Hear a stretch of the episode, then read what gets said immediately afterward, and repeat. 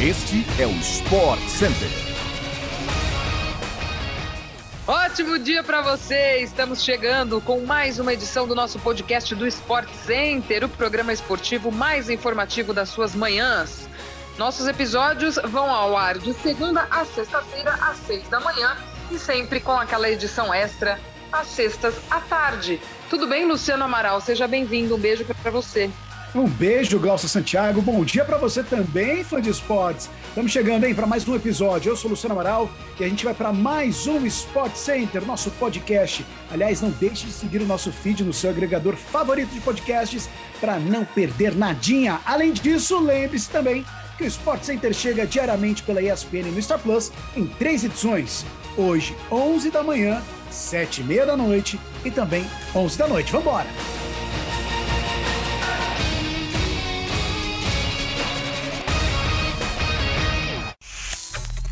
A Austrália é a 31ª seleção a se classificar para a Copa do Mundo do Catar. Os australianos venceram o Peru ontem nos pênaltis na partida decisiva da repescagem e garantiram a vaga no Mundial, que acontecerá em novembro. Essa será a sexta Copa da Austrália em sua história, sendo a quinta classificação consecutiva. A seleção australiana vai para o grupo D na Copa do Mundo e vai encontrar Dinamarca, França e Tunísia. A última vaga da Copa do Catar será definida hoje entre Costa Rica e Nova Zelândia, que também se enfrentam em jogo único às três da tarde. Quem avançar entra no grupo E, com Alemanha, Espanha e Japão. Pela Liga das Nações, a Croácia venceu a França ontem por 1 a 0 com um gol de Luka Modric de pênalti. Com resultado, os franceses, atuais campeões da competição, não têm mais chance de classificação à próxima fase e lutam contra o rebaixamento na Nations League.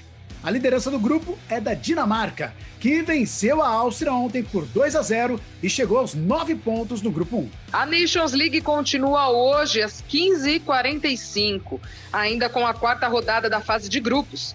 Dois grandes jogos. Alemanha e Itália jogam no Borussia Park ao vivo pela ESPN no Star Plus, enquanto Inglaterra e Hungria se enfrentam na cidade de Overhampton com transmissão exclusiva no Star Plus.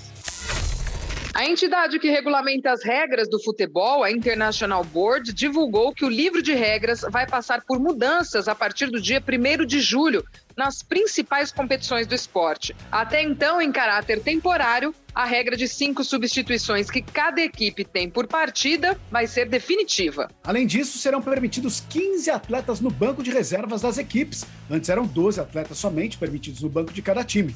Nessas duas regras, entretanto, a implementação vai ficar a critério de cada liga. Além das mudanças já confirmadas, a entidade afirmou que discute outras alterações, como a possibilidade de os laterais serem cobrados com os pés em vez das mãos. A International Board também anunciou que está preparando uma tecnologia semiautomática do VAR para checagem de impedimentos. Vista como uma tecnologia promissora pelo presidente da FIFA, o Gianni Infantino, o objetivo é começar a utilizar as novas câmeras com tecnologia tridimensional já na Copa do Mundo do Catar em novembro. A inteligência artificial, que já foi testada no Mundial de Clubes em fevereiro desse ano, deve diminuir o tempo de checagem de impedimentos para algo em torno de 3 a 4 segundos. Em entrevista coletiva ontem, o diretor executivo de futebol do Atlético Mineiro, Rodrigo Caetano, confirmou que existe a possibilidade de Diego Godin deixar o clube. Sondado pelo Vélez da Argentina, o zagueiro uruguaio revelou a procura na semana passada e afirmou que conversaria com o Galo sobre uma possível saída. Falando sobre o assunto, Caetano confirmou que o defensor pode realmente sair do time onde atualmente é reserva. O dirigente afirmou, no entanto, que as conversas com Godin vão acontecer a partir desta quarta-feira, quando o zagueiro uruguaio retorna dos jogos da seleção nessa data FIFA. Com o objetivo de jogar em bom nível na Copa do Mundo em novembro, Godin declarou na semana passada que gostaria de ter a possibilidade de atuar com regularidade Desde que chegou ao Galo, ele atuou em apenas nove partidas. Caetano disse também que vai buscar uma reposição em caso de saída do zagueiro. Também na coletiva de ontem, o dirigente revelou que o atacante Sávio, de 18 anos, já tem negociação fechada com o City Football Group. Mesmo sem a oficialização por parte do conglomerado de Abu Dhabi, Caetano lamentou as saídas precoces dos jovens talentos no futebol brasileiro. Depois da saída de Zé Ricardo, que pediu demissão para ir ao Shimizu S-Pulse do Japão, o Vasco anunciou seu novo técnico ontem. Maurício Souza, de 48 anos, assinou contrato com o time carioca até o final de 2022 e terá a meta de levar o Cruz Maltino de volta à Série A do Brasileirão. Souza passou pelo Vasco em outras duas oportunidades, no futsal adulto em 2001 e como treinador nas categorias de base em 2007. O novo técnico do Vasco acumula passagens pelos times de base de Atlético Paranaense, Botafogo e Flamengo. O interesse do Vasco em Maurício Souza já havia sido adiantado pela ESPN na semana passada. Chegamos ao fim de mais uma edição do nosso podcast do Sport Center. A gente volta amanhã às seis da manhã e a gente se encontra por aí também, na telinha da ESPN e no Star Plus.